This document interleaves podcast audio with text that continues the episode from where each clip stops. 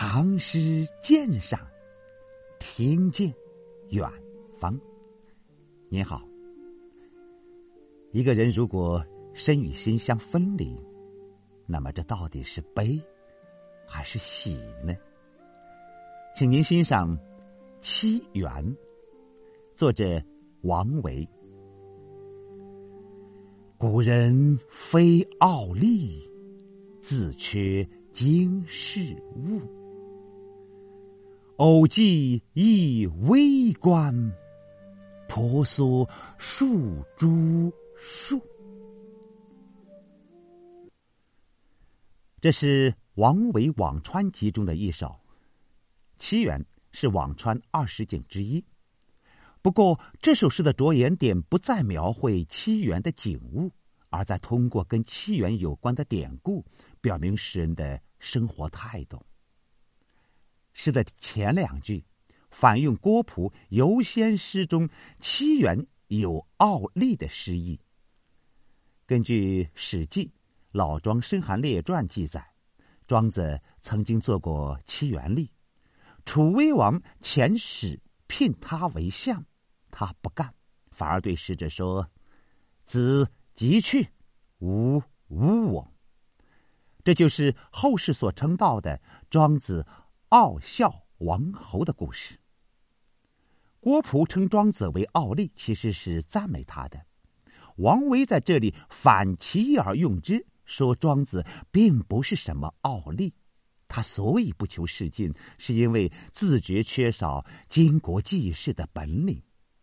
这也是一种赞美，不过换了个角度罢了。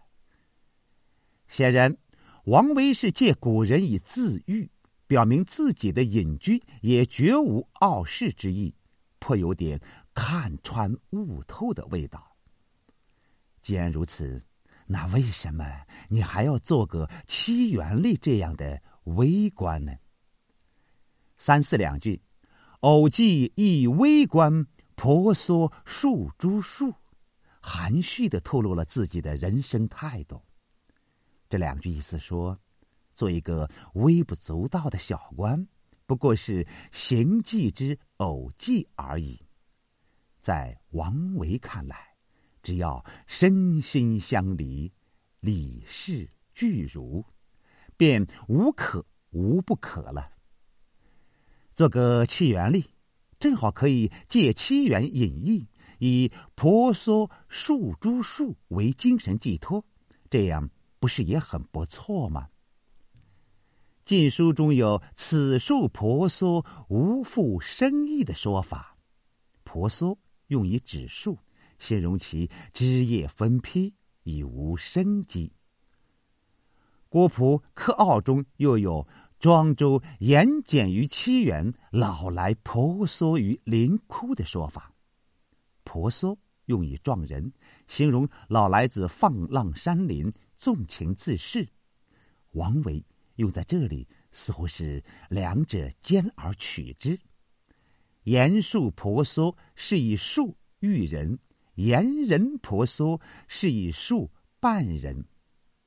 总之，做这么一个小官，与这么几棵树相伴，隐于斯，乐于斯，忠于斯，又复何求哉？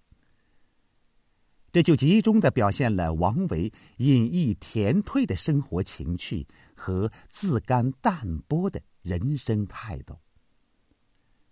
诗的用典自然贴切，且与作者的思想感情、环境经历融为一体，以致分不清是咏古人呢，还是写自己呢？